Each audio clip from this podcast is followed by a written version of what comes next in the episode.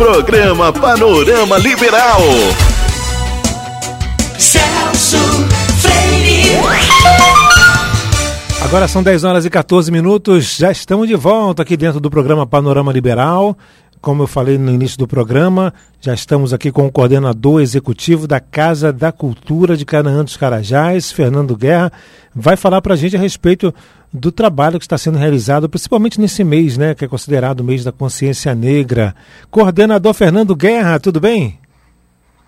Bom dia, Celso. É um prazer estar falando com você. É um prazer estar aqui na Rádio Liberal, podendo falar com toda Belém.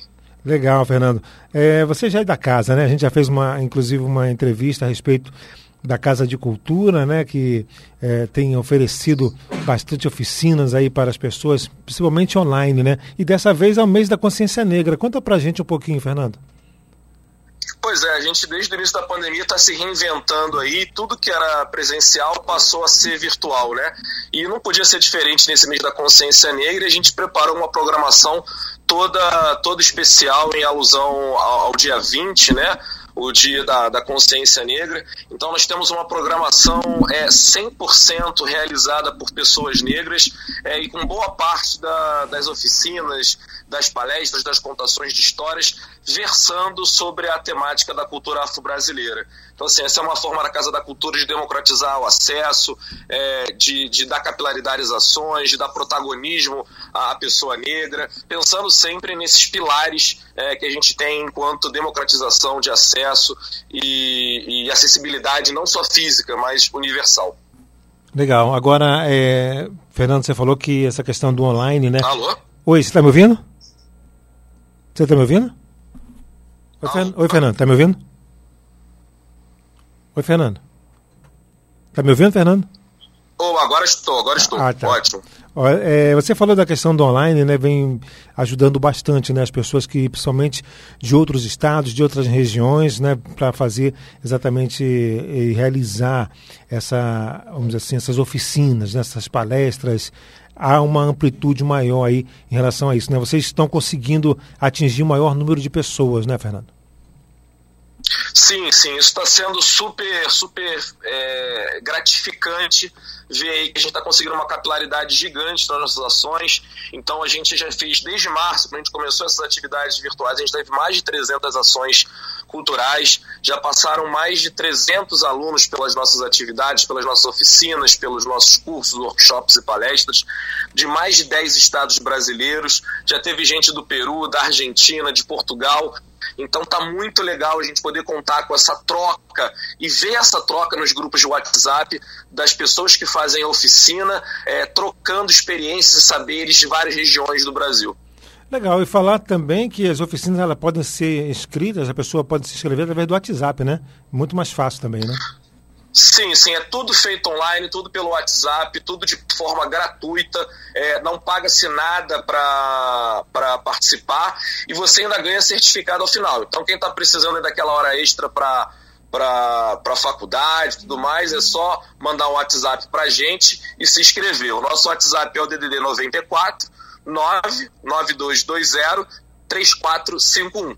E para quem quiser ficar antenado em toda a nossa programação do mês da consciência negra, é só entrar no www.casadaculturacanaá com dois as.com.br. Legal. Como é que tá Canaã dos Carajás aí? Caramba, os Carajás está uma beleza, estamos em reforma a cidade inteira, está um tema gostoso. Vocês têm que vir mais para cá para vivenciar essa Canaã que está deliciosa. Pois é, tem que fazer umas reportagens aí especiais aí, né? Eu gosto muito de fazer Venham, reportagem. Serão muito bem, muito bem recebidos por aqui.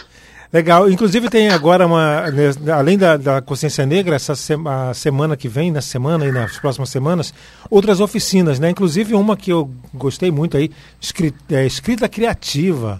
É muito boa, né? Exatamente. Uma oficina de escrita criativa e narrativas afro-brasileiras com Preto Michel, que vai ser de 24 a 27 de novembro. Então, aí, quem quiser começar a escrever de uma forma mais é, lúdica, uma forma mais criativa, é, só participar dessa oficina que eu tenho certeza que vai ser muito gratificante para todos. E na semana que vem a gente tem a oficina de poesia popular, Vozes da Periferia, que vai ser uma oficina que vai falar sobre literatura de cordel e literatura marginal, super legal. 16 e 19 de novembro. E essa semana, a partir de amanhã, a gente tem uma oficina de poesia periférica com a, com a, com a Shaira Manajose, que é do Islã Andares do Norte, aí de Belém. Então também é só se inscrever que vai aprender a fazer Islã e vai ser muito legal. Legal, tem gosto para tudo, né? Então a pessoa não pode reclamar. Sem dúvida. Fernando, gostaria de te agradecer então a sua participação aqui para os nossos ouvintes, que a rádio vai para milhares de ouvintes e também para vários locais aí, como é, Souri, é, qual é o outro ali, Lino, que vai também, ali que para na região Castanhal, é, Cametá, que está me tentando me lembrar também de Cametá. Que a gente tem lá. Cametá é delicioso, é. adoro Cametá. Pois é, então vai para várias regiões, aí todo mundo convidado. Então, Fernando, gostaria de te agradecer uh, por estar aqui e conversar com a gente. Muito obrigado. Está sempre, os microfones estão sempre abertos aí para vocês.